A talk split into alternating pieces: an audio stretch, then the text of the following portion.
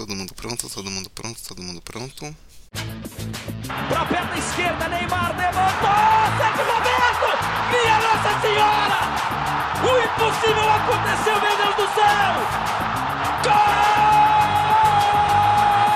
Fernando cruzou pra Paulinho, entrou na área. Vai fazendo o domínio da bola, fez. Botou no terreno, parou, prendeu, driblou o back, rolou pra trás. O Hernani, por Elise, emenda guarda, é campeão! Pirlo, Pirlo, ancora Pirlo di tetto, tiro, gol! O James Milner na linha de fundo, cruzou na segunda trave. Olha o gol do Lovren! Gol! Que é sua, Tafarel! Partiu, bateu, acabou! Acabou! Acabou! É tetra! É tetra! 45 de acréscimo. Oi, rapaziada, muito bom dia, boa tarde, boa noite, boa madrugada para você que nos ouve pela internet. No ar o 45 de acréscimo, de edição de número 47. E essa semana a gente tem um tema que já queríamos conversar sobre há algum tempo e que é muito interessante principalmente para nós que estudamos jornalismo e para quem gosta de acompanhar essas questões como um todo, que é a relação entre o jornalismo esportivo e o entretenimento. Nós temos visto, na verdade, essa relação entre o jornalismo e o entretenimento crescendo, se aproximando cada vez mais, e consequentemente o jornalismo esportivo também está envolvido nisso tem seus lados bons, tem seus lados ruins, é sobre tudo isso que vamos discutir a partir de agora e com um convidado muito especial. Mas antes, eu vou apresentar a nossa mesa de sempre. Eu sou Eduardo Costa, mais uma vez apresentando esse podcast, e estou ao lado de Emerson Esteves. Fala, meus lindos, como vocês estão? Hector Souza, nosso editor, mais uma vez aqui. Se você quer entretenimento e com jornalismo sobre futebol sério, sem perder a qualidade, os 45 de acréscimo ou esquenta bancos. O resto pode ignorar. Opa, gostei, da, gostei do merchan. E Vitória Costa. E aí, gente, tudo bem? E eu amei a introdução de Hector. É, Hector é o, é o jabazeiro automático desse podcast. É, Hector citou o Esquenta Bancos porque o nosso convidado vem diretamente de lá, abduzido para esse podcast, pelo menos por uma semana. Alfredo Gomes, tudo bem, bicho? Fala um pouco aí sobre você, quem você é pra, e do Esquenta Bancos, para as pessoas saberem quem é você. E aí, pessoal do 45, e aí, Eduardo, e todos que compõem a mesa, né?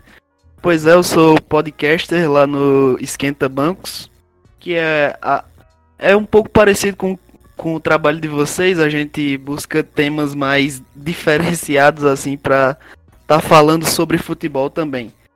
E além disso, é, sou cearense, sou aqui do Ceará. Sou um vascaíno sem cura, eu costumo dizer, apaixonado por futebol. E nas horas vagas sou advogado também. E, enfim, é um prazer muito grande estar aqui com vocês hoje. A honra é nossa de estar contando com você aqui. Então vamos lá, sem mais delongas, vamos partir para a pauta. Primeiro tempo. Bom, vamos falar então dessa questão da relação entre o jornalismo esportivo e o entretenimento. Para a gente falar dessa relação, nós precisamos voltar um pouco no tempo, né? Apesar de o jornalismo esportivo ele sempre está, ele sempre estar ligado um pouco ao entretenimento por conta da própria natureza do que é o esporte, né? Não só o futebol, mas o esporte como um todo.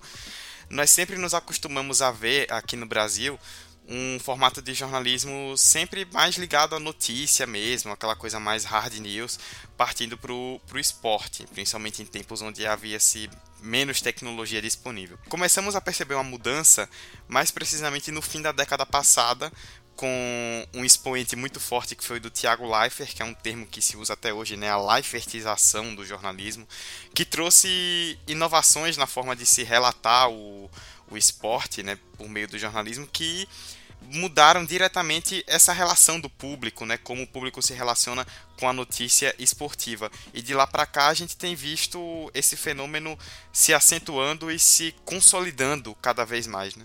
Então, cara, eu acho que o ponto Thiago Life é, um ponto crucial para essa iniciativa de se debater informação, jornalismo esportivo e entretenimento. Não que antes o jornalismo esportivo não tivesse essa pegada um pouco humorística, um pouco mais descontraída, mas a partir dele meio que cria um perfil jornalismo esportivo à, à, à luz dele, entende? E, velho, eu acho que essa nova forma de, de se tratar o jornalismo esportivo tem muito a ver em como a percepção das pessoas tem do jornalismo esportivo. Porque, diferentemente de outras áreas como saúde, economia, política, que os assuntos são mais densos e sisudos, vamos dizer assim, o jornalismo esportivo ele vai para uma, área de entretenimento, para uma área de, de descanso, vamos dizer assim, para uma pessoa que vem numa, de uma rotina dura e tudo mais. Então, eu acho que meio que tem uma adaptação ao público e uma repaginada na sua linguagem para tipo, agremiar mais público e, e, enfim, continuar, não parar no tempo, sabe? Assim, a gente vai trazer discussões do que isso se implica ao jornalismo esportivo, jornalismo esportivo mais informativo. Mas, assim, a meu ver, inicialmente tem essa intenção, sabe? Agremiar mais público, é, permanecer com o público que ainda tá, porque ele vai atingir camadas mais populares de uma forma mais humorística e livre possível, entende?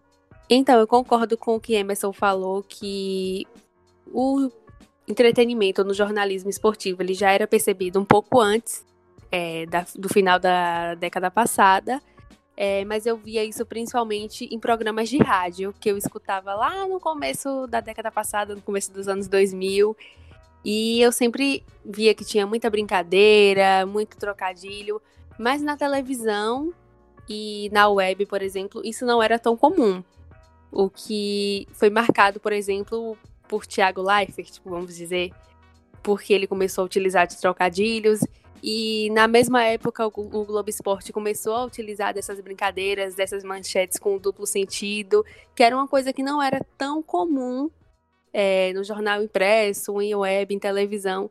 E no final da década passada que começou a acontecer. Mas em outras mídias eu já percebia esse flerte com o entretenimento, até porque o esporte, por natureza, é um entretenimento e, consequentemente, o futebol também.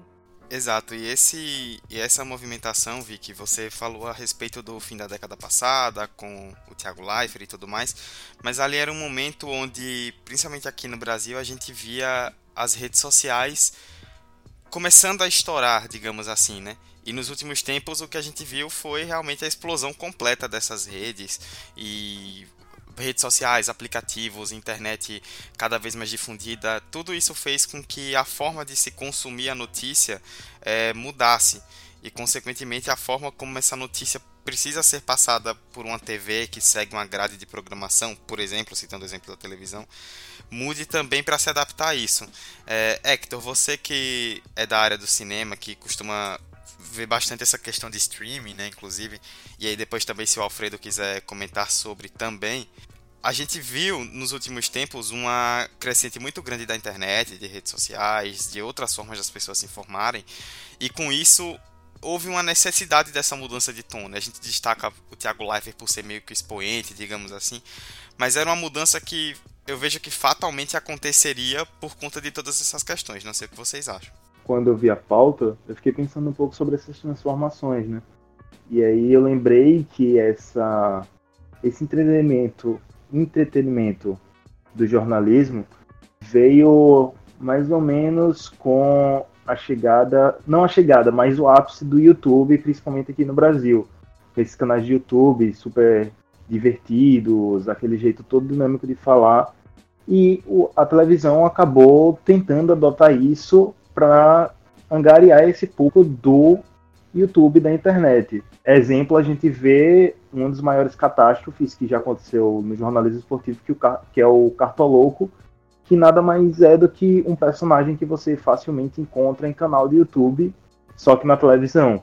O jogo aberto da Band, que eu abomino, também adota essa dinâmica, que é cheia de brincadeiras, cheia dessas coisas que acabam perdendo seu sentido jornalístico para entre aspas, divertir o público e entrar nessa coisa mais dinâmica que a internet trouxe, porque antes o jogo aberto, pega ele, por exemplo, porque era um programa que é um pouco mais longo do que o próprio Globo Esporte. Então ficava ali praticamente uma hora de notícias sobre futebol, é, falando notícia, entrevista, notícia, é, como foi o jogo, e acab acabou ficando massivo e chato esse estilo de jornal e eles tentaram botar brincadeiras no meio. Só que aí é quando você perde a mão e não sabe mais o que fica esse limite do que é entretenimento e o que é jornalismo ali. É verdade, é como vocês vêm falando, com certeza a internet modificou a forma que as pessoas consomem o conteúdo esportivo, como é que as pessoas têm acesso às notícias, né? Mas não necessariamente melhorou as notícias, né? por exemplo, você pega uma aba em alta do YouTube, que é onde estão os vídeos mais vistos, né? E lá tem basicamente vídeos de melhores momentos e vídeos com é, comentaristas dando declarações polêmicas. Com aquela, aquela thumb já cheia de. bem chamativa, bem clickbait, né? Como dizem os jovens. Então é óbvio que as TVs elas, elas veem isso, né? Elas estão antenadas na tendência do que a audiência quer, do que a audiência está procurando, né? É normal que ela vá por esse caminho, porém a qualidade decai, né? É, a internet também trouxe outra questão que é o público ele ele não se contenta mais em apenas ver, né? Ele quer participar também. E aí até trouxe uma certa dinâmica interessante para alguns programas é, de, se, de se pautar por Twitter, hashtag, mas às vezes também acaba sendo perigoso, né? Muitas vezes acaba ficando um programa inteiro só naquela conversinha de torcedor, né? Com todo respeito ao torcedor, claro. Mas é, acaba deixando a desejar no jornalismo mais apurado, mais investigativo, né? Eu acho que tem casos e casos. É, em relação à internet, eu acho que não é coincidência desse boom dessa nova forma de se fazer jornalismo esportivo, que tenha coincidido com a popularização da internet e das redes sociais no Brasil. Mas programas, sei lá, como Jogo Aberto, como o Globo Esporte na época do Live, eles tinham essa proposta, eu acho, sabe? Eles queriam fazer jornalismo, entre aspas, jornalismo esportivo daquela forma, sabe? Nem que fosse cara, cara, cara, caricato, ou que fizesse brincadeirinhas, tipo, tolas e pífias, enfim, mas tinha um público que ali se sentia, gostava do que via, sabe? É, que, que sentia, era um momento de almoço, então era um momento de descontração. Para esses casos, eu imagino que é deliberado pensar em fazer essas coisas. Mas eu acho que chega um certo ponto também que a audiência cansa. E eu vi isso recentemente com o próprio jogo aberto. É, eu tava dando uma olhada no número de audiência e tudo mais. Parece que tem oscilado bastante e tem caído ultimamente. E tem muito essa relação de um público cansado daquela forma de fazer, sabe? É, tem um momento que, mano, inovem, sabe? Porque isso aqui já saturou até pra gente. Mas, sem dúvida, sobre o que vocês falaram de internet e de novos, novos meios de se comunicar, tenham afetado essa transformação que a gente viu historicamente que o jornalismo sempre foi meio que uma, uma se adaptou ao, ambiente que estava, ao público que estava. E isso é bom também que aconteça, mas vamos ver a dosagem, sabe? Vamos ver até que ponto isso tem que ser feito. E eu concordo muito com isso que vocês falaram em relação aos programas parecerem agora uma conversa de torcedor. Não que a conversa de torcedor não seja legal, mas eu acho que falta muito, principalmente na televisão, que é onde as pessoas mais ainda acompanham programas e jornais que falam sobre esporte, falta muito programas que realmente tragam notícia, informação, é uma coisa mais aprofundada que fale sobre tática. E a gente percebe que isso é influenciado até mesmo na hora que um jornalista vai entrevistar um jogador ou um treinador. Muitas vezes eles fazem perguntas é, que buscam uma resposta que seja uma piada ou um meme, que gere algo engraçado. E não a informação, a notícia ou algo que seja realmente relevante. Vi que falar isso da televisão meio que se tornar um papo de papo de torcedor. Eu lembro que nas aulas de jornalismo que a gente tem, fala muito que a televisão aberta é mais superficial e geral zona, enquanto que a TV fechada, ela é segmentada, ela vai a fundo, ela vai trazer discussões, análises. E a gente nota que ultimamente a TV fechada tem muito bebido da onda da TV aberta de popularizar, de massificar, de trazer esse conteúdo mais humorístico.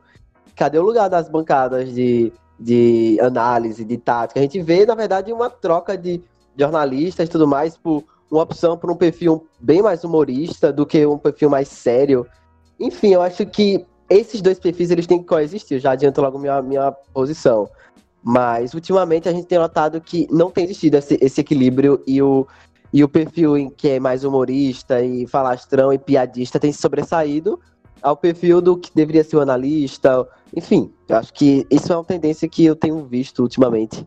Emerson, uma mostra disso que você falou é as pessoas que fazem sucesso com esse entretenimento esportivo na internet indo para a TV. Tem o caso do Fred do Desimpedidos, que às vezes está no esporte interativo, tem também, saindo um pouco do futebol, teve casos da ESPN que pegou pessoas de, do basquete que fazem canal no YouTube, Twitter, essas coisas, indo para transmissão de jogos na TV. Então tem esse movimento também acontecendo.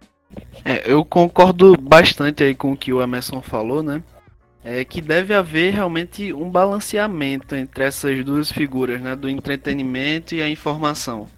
É, tanto é que quando o Thiago Leifert surgiu, ele, lá, lá em 2009 mais ou menos, foi um, uma espécie de respiro para o jornalismo esportivo, né? Conseguiu reinventar algumas coisas, conseguiu atrair mais público, mas aí se você vê aonde a gente veio para hoje, com o Cartoloco, por exemplo, como já citaram aí antes no programa, que é um cara que, entre outras, já já pegou o escudo do Fluminense num programa ao vivo e virou de ponta cabeça e disse que devia pagar a Série C. Já, tá, já esteve no meio da torcida do, do Ceará e fez gesto que incitava a violência. Ou seja, é, claramente houve é, um desbalanceamento e tornou-se apenas a, a figura do, do torcedor, do, do jornalista personagem mesmo, né? Agora, Alfredo, algo que você falou eu achei bem interessante, né? Queria complementar em um ponto que você deixou bem claro aí. A respeito do, dessa questão de como o jornalismo, até mesmo quando ele, as TVs elas saem um pouco do âmbito do, da televisão em si, quando você vê emissoras, por exemplo, trabalhando na internet, seja com notícias ou com vídeos e tudo mais, tem toda uma estratégia montada ali para que a pessoa ela, ela consuma aquele conteúdo, principalmente é algo que você citou muito interessante a respeito de, de thumbs e de manchetes de vídeos que são bastante sensacionalistas. É, a gente questiona bastante isso e é extremamente válido questionar, mas também, se você vai olhar os resultados é, brutos em si, são vídeos extremamente visualizados, tanto que você citou que estão sempre nas abas em alta do YouTube e tudo mais. Ou seja, esse é aquele famoso fale bem ou fale mal, mas fale de mim. Tipo, nós falamos várias vezes aqui, vocês citaram muitas vezes nesse bloco o jogo aberto. Que não é um. um se você pegar programas de, de debate, talvez se você perguntar a pessoas que. a jornalistas, pessoas que realmente gostem ali da coisa analítica e tudo mais, é, do jornalismo em si, certamente não vai ser tá longe de ser o programa favorito, mas é um programa muito comentado. Por quê? Porque ele assumiu essa postura. É, ele tem abertamente essa postura pronta como o Emerson até citou, né? Algo deliberado. E isso, querendo ou não, gerando repercussão positiva ou negativa, está gerando audiência para eles. É, mas aí tem um ponto interessante para a gente fechar essa primeira parte. É, e aí, Vicky, eu queria perguntar a você e depois Emerson também, que são é, os comentaristas e estudantes de jornalismo da mesa. É, desde o começo nós temos falado né, que o esporte é um entretenimento, gente, é, o futebol de forma mais específica também é meio que uma forma de você se desligar ali das coisas e se entreter acompanhando partidas, equipes e atletas. Mas se o futebol, o esporte em si, né, no caso, ele é um entretenimento, nós vemos como entretenimento, por que que essa entrada tão forte do entretenimento é, no jornalismo esportivo, muita gente pode se perguntar, né? Se o esporte é entretenimento, isso é logicamente natural. Então por que a gente enxerga de uma forma tão diferente e em muitos casos é, tão negativa, principalmente quando isso invade o jornalismo em si? Eu acho que quando a gente fala que o esporte ele é por natureza um entretenimento e que o jornalismo esportivo ele deve sim ser mais leve, acho que a gente fala que o texto ele tem que ser feito com, com brincadeiras, pode sim ter um trocadilho. É, isso é bem interessante. A gente que faz jornalismo, quando nós vamos fazer uma matéria de outro tema, é, sei lá, política. A gente sabe que é um texto mais denso, um texto mais complexo. No esporte você pode brincar, pode usar uma linguagem formal. E eu acho que é isso que tem que ser ponderado. O jornalismo esportivo é para ser vinculado ao entretenimento, sim, mas vamos utilizar isso de uma forma leve, de uma forma que seja interessante, legal de escutar mas eu acho que o que tem acontecido, que tem gerado essas críticas, é justamente o fato de ultrapassar certos limites, como o exemplo que vocês deram do cartoloco, que chega, por exemplo, a desrespeitar um time, ou a fazer brincadeiras que devem ficar só entre a torcida, não no jornalismo, sabe? Não na televisão, não nos grandes portais. Eu acho que o grande problema e a grande questão é essa. Velho, eu acho que o jornalismo tem que informar acima de tudo, seja esportivo, seja cultural, seja político. E no esportivo ele tem essa opção, ele tem esse luxo de, de explicar e de informar e de emitir opinião de uma forma mais leve. Eu acho justo que isso seja feito. Mas isso não deve ser feito em detrimento de um jornalismo informativo, estatístico, de análise de dados. Um não pode ser excludente ao outro. E isso tem muito acontecido, sabe? Um tem se sobressaído, os dois têm que entrar em equilíbrio e conviverem juntos. Porque eu acredito muito que esses programas eles têm que existir, sabe? Os que são deliberadamente abertos para piada, para brincadeira e tudo mais, porque existe um público para isso. Tem certos públicos que eles não vão conseguir entender absolutamente nada de uma mesa redonda em que o debate seja um pouco mais técnico, seja um pouco mais é, específico do ramo mesmo, sabe? Não vai entender, mas ele vai entender uma piada de Denilson, por exemplo, entende? Então acho que os dois têm que co coexistir, isso é um fato, mas isso não tem acontecido, sabe? Então, são questões que a gente tem que levantar em pauta, porque envolvem o nosso meio, envolvem o nosso trabalho, envolvem as coisas que a gente consome e isso, no final de contas, não é bom para ninguém, sabe? Nem para o próprio jornalismo, que o esportivo, às vezes, já não é muito bem visto por outras áreas do jornalismo como um todo. E e pior ainda pelo público que às vezes não bota nenhuma fé no que está no que tá acontecendo no jornal e tudo mais, recorre a outros meios para se informar. Vocês citaram dois pontos que eu acho que são chave para o assunto, que é o, o, equilíbrio entre um tema e outro, né? Entre o, como a gente já falou, o humor e o jornalismo, e também a proposta do programa. É, eu também concordo que está totalmente aberto a possibilidade de haver programas mais descontraídos, né? E até o, o Juca Kifuri, quando cunhou esse termo da life, life, né? Ele não, é, não queria acabar com o humor no esporte. Mas ele justamente estava chamando a atenção pra, para como a seriedade vinha perdendo espaço totalmente para esse, esse, essa vertente. Bom, muitas falas que vocês é, fizeram aí serviram de ganchos muito bons para a segunda parte. Então vamos pular para o segundo bloco, onde nós vamos falar um pouco mais a respeito dessa, de forma mais densa dessa relação, né, da, do jornalismo, do entretenimento invadindo o espaço jornalístico ali no esporte. Como é que nós enxergamos isso? O que pode vir daqui para frente? Essa vai ser a pauta do, da segunda parte do episódio, então fica ligado aí. Segundo tempo. Voltando então, Alfredo, o seu comentário do, no fim da última parte foi bastante pertinente para o começo da segunda, então eu devolvo para você. É, nós temos visto, vocês citaram aí canais como o Desimpedidos, ou youtubers ou comentaristas que se dispõem a fazer um trabalho um pouco mais ali de entretenimento para tentar atrair um outro público e que tudo isso é válido. Eu já vou adiantar que eu concordo com a opinião que o Emerson emitiu no primeiro bloco. Que eu vejo que tudo isso é válido e que cada tipo de, de pegada ali, de abordagem, vai ter o seu público.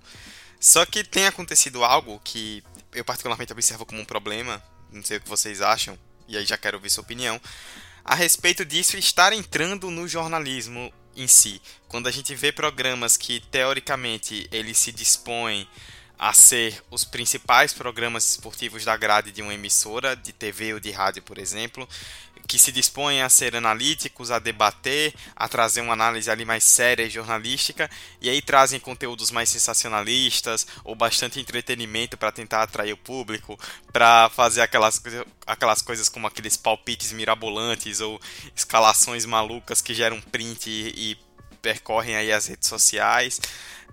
Parece, é uma impressão que eu tenho, não sei o que você acha, que começou a ultrapassar um pouco essa linha e invadir o espaço em si que é do jornalismo. É, com certeza é uma tendência que a gente vê crescendo aí, não precisa nem pesquisar muito, né? Só estar tá um pouco atento que a gente vê demissões de, de caras que eram é, são jornalistas consagrados, né? Mas são sempre mais discretos, não são tão efusivos, não são tão polêmicos, mas porém muito competentes, é, sendo demitidos e caras que claramente não têm tanto preparo assim, continuam trabalhando, continuam viralizando, né? Eu acho que você falou. Eu não sei se pode citar nome aqui de, de, de, de TV, mas você é, indiretamente falou um pouco da Fox, né? Da Fox Sports Brasil. Que é, é, muito, é muito. Eu não quero dizer que a TV ela orienta os jornalistas a agirem de certa maneira. Porque isso é muito pesado, uma coisa muito pesada de se dizer, né? Mas com certeza ela fica contente com as declarações absurdas, como o Carlos Alberto, que comentou que o Real Madrid não ganharia a Série B aqui no Brasil. É, acredito que a emissora fique muito feliz com isso, porque viralizou. Todo mundo deve ter recebido no WhatsApp, né? Fez a propaganda do, do canal é, acredito que ela fique muito mais feliz do que, por exemplo, é, um grafite analisando uma jogadinha, uma jogada direito, uma jogada corretamente, como deve ser taticamente e tal. No começo da sua fala, Alfredo, tu falou a palavra certa que foi viralização.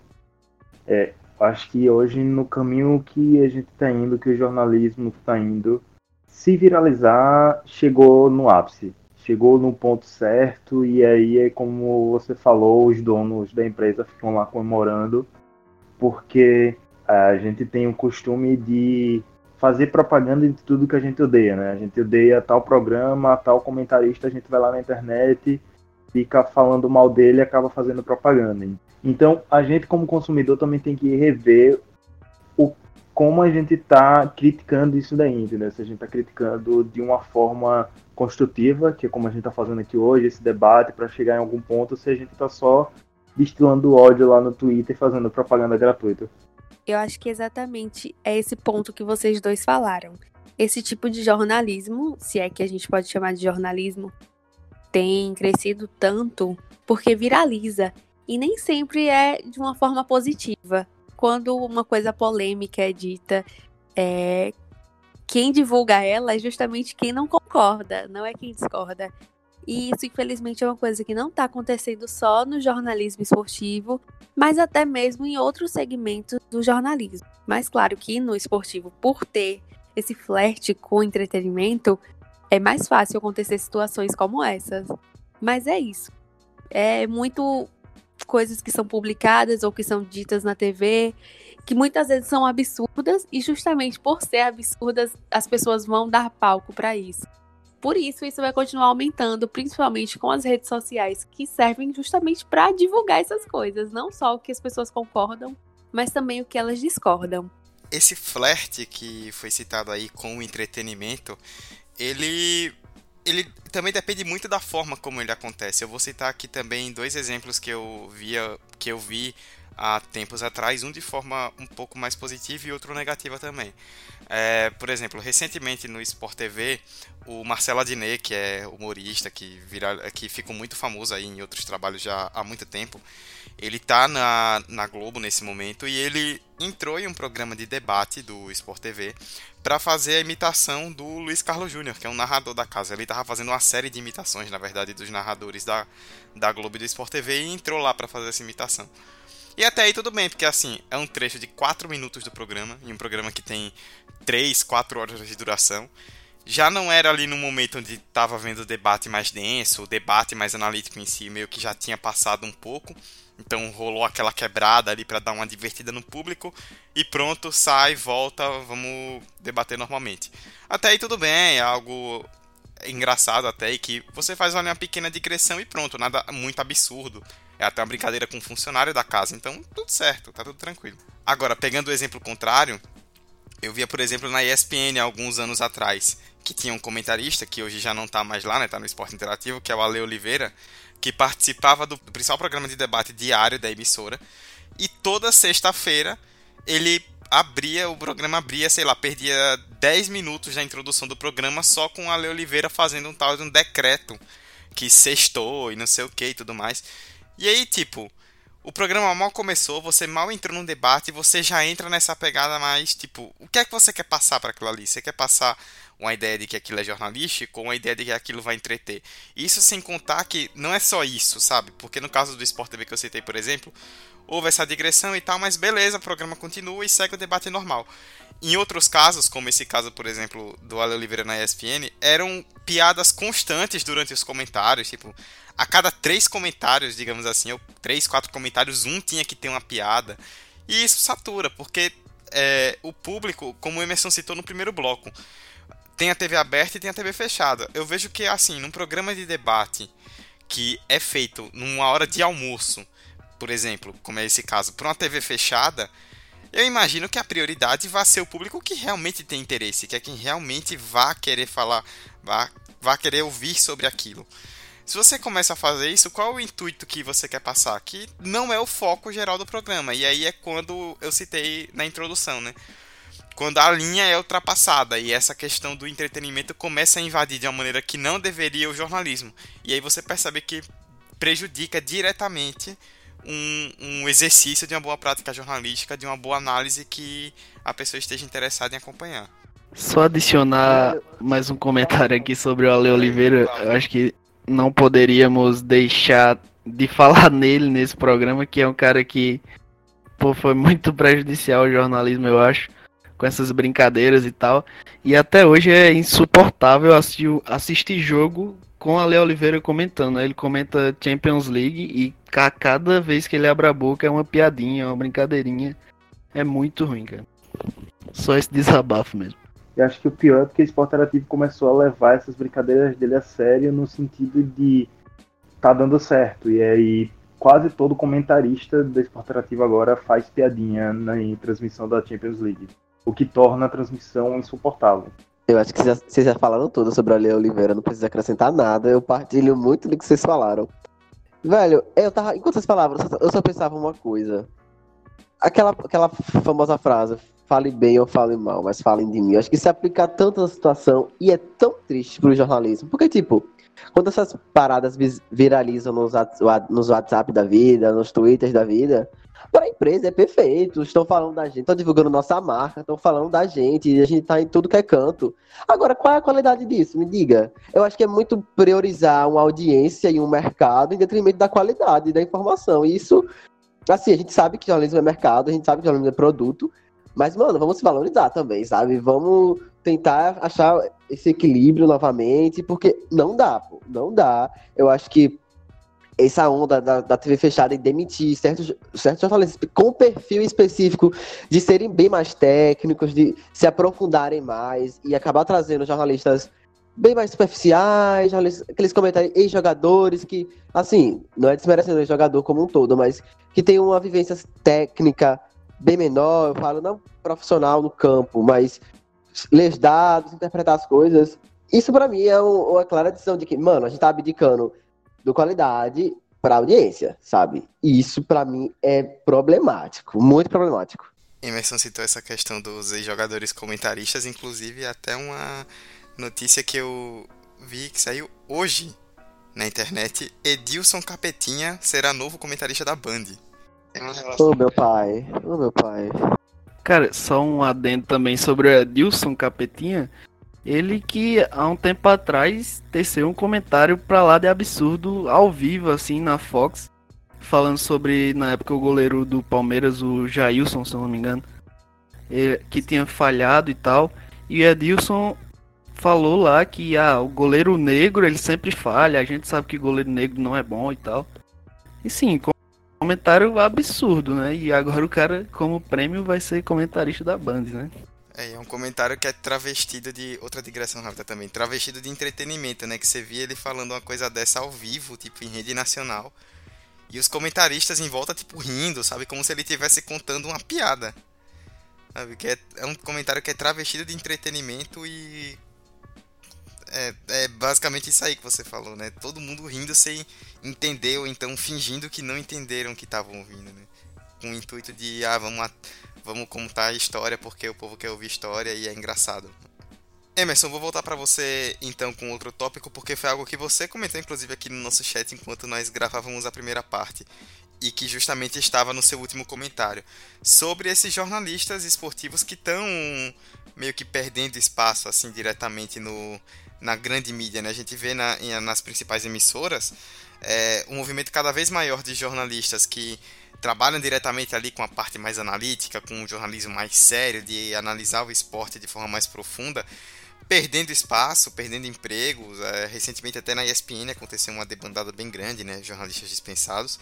E muitos desses, como você citou, e também jornalistas que estão empregados, é, apelam para conteúdos nas redes sociais, principalmente em vídeo, no YouTube a gente tem visto, e conteúdos muito bons, conteúdos jornalísticos, diretamente ali de informação, de análise de opinião embasada. Então, é, nós vemos uma situação de mercado, pelo menos na minha visão, de jornalistas de nome, de qualidade, que perdem espaço, mas que ao mesmo tempo estão buscando formas de se manterem ativos e se manterem como uma escapatória, entre aspas, para esse essa debandada de entretenimento que é praticada hoje. É nessa hora que a internet deixa de ser uma vilã, entre aspas, para se tornar uma aliada, né? Porque, tipo, não tem mais espaço pra gente falar de uma maneira mais técnica e mais profunda na televisão. Vamos pra internet, vamos produzir conteúdo no YouTube e vamos segmentar. Quem acompanha a gente e gosta do nosso trabalho vai estar lá, sabe? E é engraçado como eu vejo a interação das pessoas em caixa de comentários. Normalmente eles jornalistas que são mais é, mais sérios, evitam tanta brincadeira assim. Os comentários é, se percebe que é de uma, uma, outra, um outro tipo de perfil de público do, que aquele do jogo aberto, entende? Então eu acho que nesse caso é bom para o jornalista porque ele ainda vai estar trabalhando em algum meio, em algum veículo, imagino que ele esteja, ele não vai depender exclusivamente do YouTube, mas ele vai estar produzindo um conteúdo profundo, analítico, bem de qualidade para quem quer. E isso é um problema também porque a gente Ok, mas quem são as pessoas que querem? Sabe? A gente se segmenta para uma pessoa que tem que ter uma boa conexão com a internet, é, enfim, tem que ter tempo para estar no YouTube, tem uma série de critérios que quando a gente poderia ver na, na TV aberta. Mas eu analiso dessa forma, sabe? Que é bom para o jornalista ele conseguir produzir esse conteúdo. É uma forma de ser um pouco independente, assim, de, de uma marca, de uma empresa, para você produzir conteúdo, mas ao mesmo tempo ele vai ter um, vamos dizer assim, uma limitação essa mais tecnicamente em relação à internet e conexão no Brasil.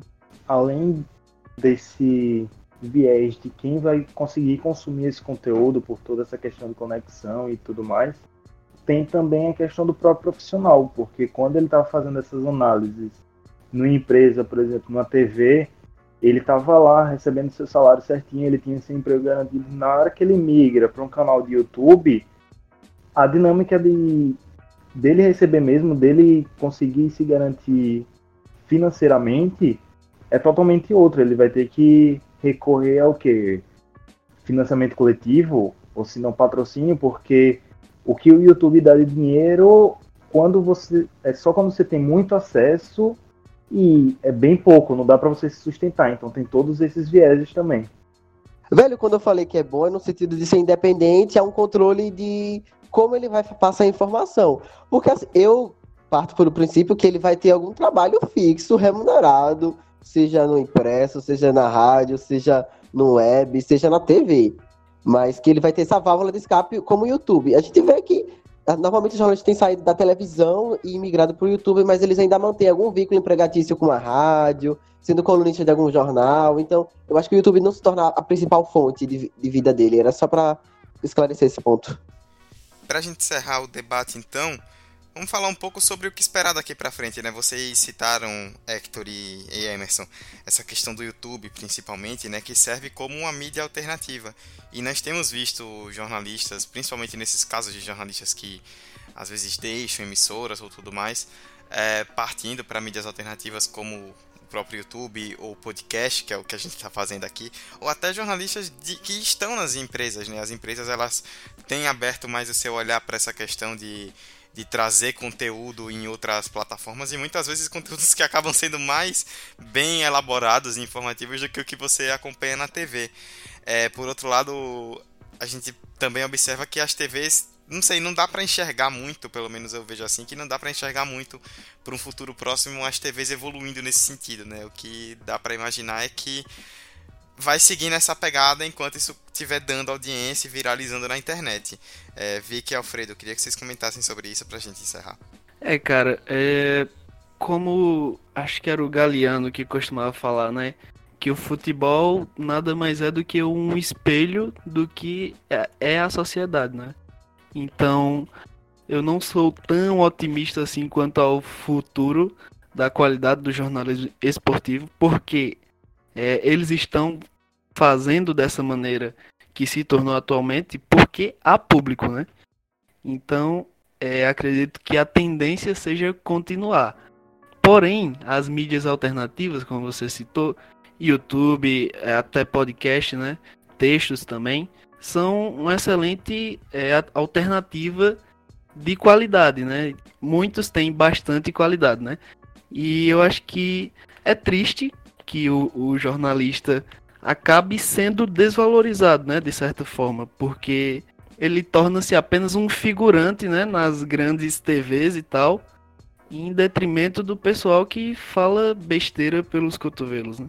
Eu tento ter uma visão um pouco mais otimista em relação ao futuro do jornalismo esportivo, porque eu acredito muito que o público mais jovem, as pessoas que estão começando a gostar de futebol por agora, que são mais novinhas, é, talvez elas gostem mais de um, de um jornalismo mais sério, não sério no sentido literal, mas que tragam informação, que tragam conteúdo, é, a maioria do público desses programas, como o Jogo Aberto, por exemplo, é um público mais velho. Eu acho que o jornalismo esportivo pode se reciclar ainda, eu acho que ainda há tempo. É, tanto que a gente vê muitos bons jornalistas que estão começando a criar canal no YouTube, postando suas análises lá, porque não tem esse espaço na TV. Então, do mesmo jeito que a internet dá pau para o que não é legal. A internet também pode ajudar a divulgar quem vem com um trabalho legal, que, é jornalístico, e que se for para ter um humor, é um humor legal, um humor bacana, que não ofende ninguém. Então, eu tento acreditar que a gente possa melhorar um pouquinho daqui para frente. Eu, falando como consumidor e não como jornalista, eu não vejo tanto otimismo como Vic teve na sua fala principalmente olhando nos, nos meios mais tradicionais, como rádio, eu não sei porque eu não ouço tanto, mas eu falo principalmente da TV, que ainda assisto às vezes, eu não vejo tanta luz assim daquele jornalismo esportivo noticioso se recuperar. Eu acho que vai continuar por um bom tempo aí nesse poço sem fim. E a salvação vai ser mesmo essas mídias alternativas e eu acho que para quem produz, a saída é encontrar como fazer disso sua forma de sobrevivência mesmo, para não precisar ficar trabalhando em cinco trampos diferentes para conseguir pagar as contas, sabe? Eu acho que vai muito nessa linha. Tem outro dilema também, que a gente acabou não tocando aqui, que é os não jornalistas que fazem jornalismo esportivo, né? Porque tem muita gente que não é formado em jornalismo, mas tem seu blog, seu canal no YouTube sobre jornalismo esportivo e isso acaba influenciando também a forma como o consumidor vê essa cobertura mesmo jornalística. Talvez isso renda até outro episódio.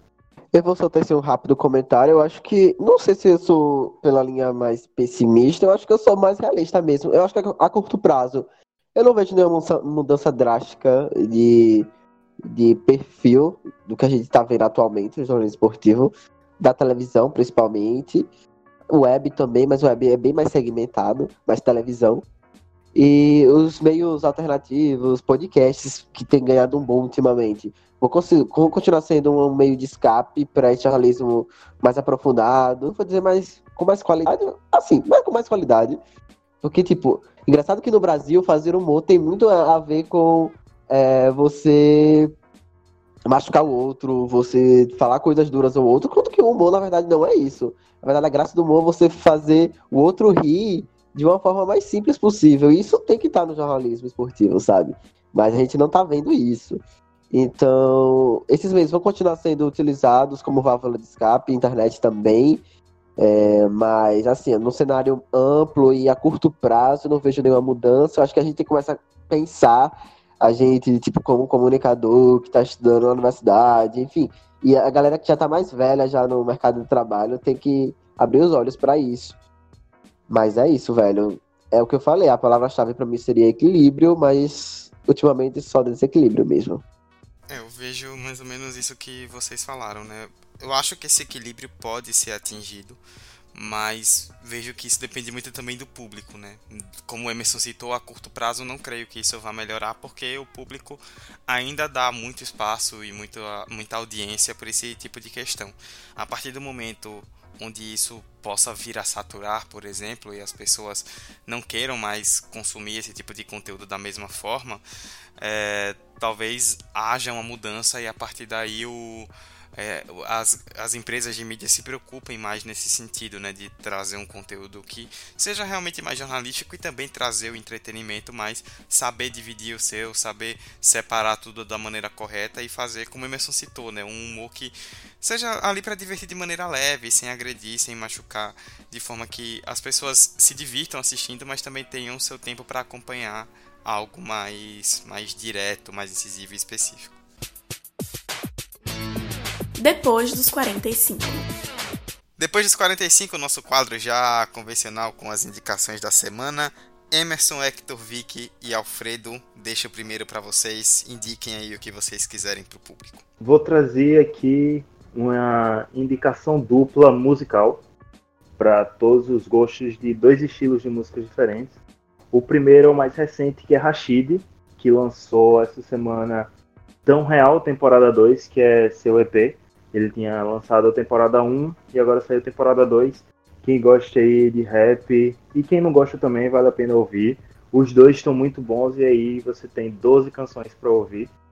E outra banda que também está lançando EPs assim para ir se complementando é uma das minhas bandas preferidas que é Pichote, que recentemente lançou a terceira parte do Funny Carteirinha Sunset.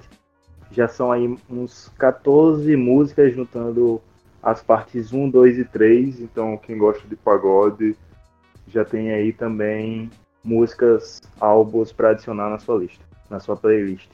Então, pessoas, vou trazer duas indicações. Uma meio que um autor, uma autodivulgação, mas eu acho que vale a pena compartilhar aqui. Uma outra um segundo texto. É, minha primeira indicação é uma matéria que eu produzi para a Universidade Federal de Sergipe quando quando eu fui estagiário de comunicação lá, e saiu no Oficiências hoje, então acho muito massa vocês lerem. O título é Filhos de casais do mesmo sexo reproduzem padrões heteronormativos, indica estudo. Foi uma pesquisa muito interessante realizada no ano passado lá na UFES. Foi uma pesquisa premiada, inclusive, no prêmio de iniciação científica. E basicamente eles fizeram um estudo com um número de 12 famílias aqui em Aracaju, e eles começaram a acompanhar as brincadeiras dessas crianças de filhos de casais do mesmo sexo. E a partir disso, a partir de um estudo muito bem feito, muito elaborado, muito complexo, com metodologia muito interessante, eles acabaram chegando a uma conclusão que não era nenhuma novidade para a bibliografia até então, que as crianças filhas de casais do mesmo sexo, elas acabam repercutindo, reproduzindo padrões heteronormativos, ou seja, é, os meninos brincam de carrinho e só recebem carrinhos dos pais da família. Meninas só brincam de boneca recebem boneca da família, mesmo que o casal seja duas mulheres ou dois homens. E o estudo ainda vai ter algumas, algumas novidades a, no ano que vem, se eu não me engano. É, no ano que vem. Enfim, vale muito a pena. A gente vai compartilhar nas redes sociais. É, saiu no portal da UFES. E o segundo texto saiu no Observatório Discriminação Racial do Futebol. É um texto que trata sobre a última entrevista, a, entrevista coletiva do Roger Machado, que acabou é, ganhando destaque nacional e, e, toda a campanha que ele, que ele juntamente com, com outro treinador, que agora me, fugiu, me fugiu o nome da cabeça, é, repercutiram juntamente com o Observatório. O nome do texto é Roger tem razão, racismo existe também no Brasil e tem piorado. É um texto muito bom para a gente refletir essas questões e que a gente também tem que falar isso aqui no podcast. É isso.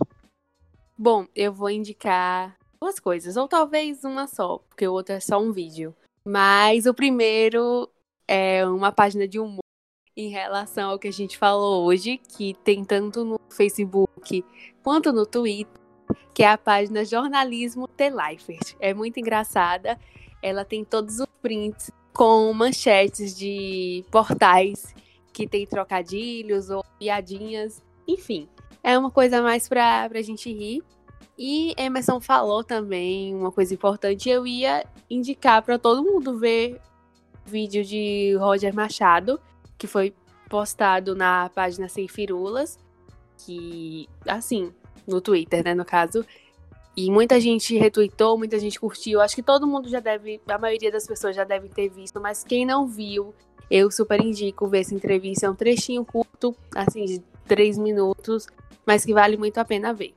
É muito legal esse quadro do podcast de vocês, cara, que para dar uma saída do futebol até, né, às vezes, é, pensei até em roubarmos aí pro Esquenta Bancos, brincadeira, mas é, eu vou indicar nessa pegada de mídias alternativas e tal, eu vou indicar um texto que é no Medium, é de, de um perfil muito bom lá, que é o Futebol e Café. Futebol e Café. É, o texto é Revistas de Futebol para ler gratuitamente. E nesse texto é, é, são elencadas várias revistas que têm publicações online, né, de fácil acesso e tal. É, algumas brasileiras, algumas é, da América do Sul, tem até algumas da Espanha, algumas inglesas também. E assim, na pegada de, de buscar informações alternativas, né? Eu acho que é uma, uma boa fonte, né? Para buscar temas que fazem pensar dentro do futebol, né? É, eu vou trazer duas indicações para fechar. É, uma é de uma conhecida nossa, né? Uma ouvinte assídua, inclusive, do 45 e que nosso editor Hector conhece bem, é a querida amiga Gabriela Ferreira, que lançou na, na Amazon um conto. Ela publicou seu primeiro conto na Amazon chamado Trauma, é, em formato digital, e custa apenas dois reais. Então, se você não comprar, você é nazista. Apenas dois reais, é, com certeza vou comprar logo logo com certeza e, e Gabi escreve muito muito bem, ela tem uma habilidade incrível com as palavras, então com certeza deve, deve ter ficado muito bom. Já digo que ficou ótimo antes mesmo de ler. E é isso, Trauma na Amazon, é um e-book apenas dois reais no, na compra, então comprem, comprem, comprem, leiam e valorizem esse trabalho. A outra indicação tem uma relação também com o Hector, que é editor, né? Do podcast do pessoal do For The Win, que é uma página de basquete. Eles têm, na verdade, a página onde, com textos, com onde publicam vídeos, imagens e tudo mais, trazem conteúdo sobre basquete. E no podcast eles estão trazendo, desde a semana passada, a cada dia, dois episódios, um falando sobre cada time da NBA. E o objetivo é trazer uma prévia dos 30 times, porque em alguns dias, brevemente, vai começar a temporada e eles vão trazer prévias de todos os times, episódios ali que ficam em média na casa dos 30 minutos. Cada um falando sobre um time da liga, tá muito completo, muito legal. Parabenizar aí o, o trabalho do pessoal do For The Win, que tem o, o Kist que ouve a gente, o Hugo, que já participou aqui também de uma edição, o Hector, todo mundo está fazendo um trabalho maravilhoso. Já indiquei o For The Win aqui e vou indicar novamente porque merece, merece bastante. Fechamos então, encerramos mais uma edição do 45 de Acréscimo, de número 47. Espero que vocês tenham gostado e que tenham escutado até o final. Já vou fazer o nosso jabá logo, né? Para você que quer falar conosco, nosso Instagram, nosso Twitter, tudo é 45 de acréscimo, lá tudo junto. O e-mail 45 de acréscimo gmail.com, então mande sua crítica, sua sugestão de tema, seu comentário, é, seu elogio, tudo de maneira construtiva a gente está ouvindo. Avalie-nos positivamente nos agregadores para a gente subir lá, ficar numa posição cada vez melhor. E a gente agradece aí o feedback de todo mundo que ouve, que dá audiência, que fala com a gente. É sempre muito legal contar com isso. Emerson, Emerson Esteves. Valeuzão e até semana que vem, viu? Até a próxima, Dudu. Falou, pessoal. Agradecer a presença do Alfredo, né? Que engrandeceu ainda mais a discussão. A discussão não se encerra aqui. Eu acho que escrever no Twitter, escrever pra gente no Instagram é uma boa também. Para o debate transpassar a a nossa relação podcast e ouvinte, né? É isso. Até a próxima. Hector Souza, nosso queridíssimo editor e editor de outros 820 podcasts aí na podosfera mundial. Valeuzão e, como eu sempre te digo, ao fim de cada episódio que você participa, volte sempre. Acho que bati meu recorde, né? Dois episódios seguidos aqui. Sempre bom participar desse debate, é como eu digo, quando eu tiver o mínimo de propriedade para falar do tema e quando tiver a gravação do Highcast, estarei por aqui. Agradecer a participação do Alfredo, sou aí um ouvinte assíduo do Esquenta Bancos. E ouçam o Esquenta Bancos, ouçam 45 decésimo, ouçam o Highcast, é isso aí, valeu. Vitória Costa, Vicky, valeuzão por mais uma participação e tamo junto aí semana que vem mais uma vez. Valeu, gente. Gostei muito desse episódio de hoje, porque fala de esporte, mas também fala um pouco da nossa profissão, que é o jornalismo. Então, adorei participar e até semana que vem.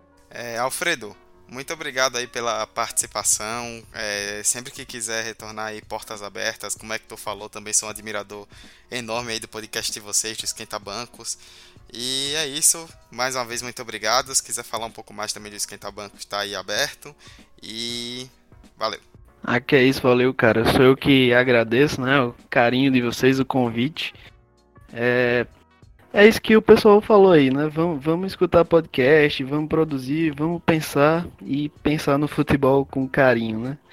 Um abraço para todos aí. As portas do Esquenta Banco estão abertas também. Boa, valeu, é isso então. Fechamos. Mais uma vez, muito obrigado para você que ouviu até o final. Você esteve com Eduardo Costa, Emerson Esteves, Hector Souza, Vitória Costa e Alfredo Gomes. E até semana que vem com mais um episódio do 45 da Clássica. Tchau, tchau. Pra perna esquerda, Neymar levantou! Momento! Minha Nossa Senhora!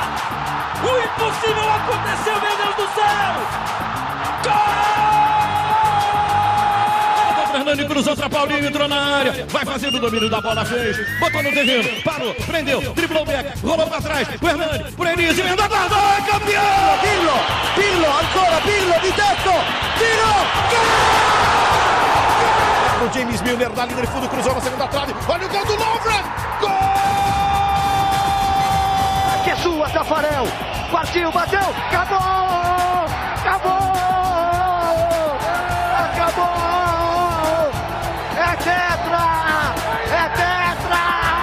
45 de acréscimo. Antes da gente partir para depois dos 45, essa parada que provavelmente vocês já devem ter visto, mas eu tô atrasado e não vi. É, Paulo Vittar deu uma entrevista à revista Time falando que às vezes sente vergonha de ser brasileira por causa desse presidente.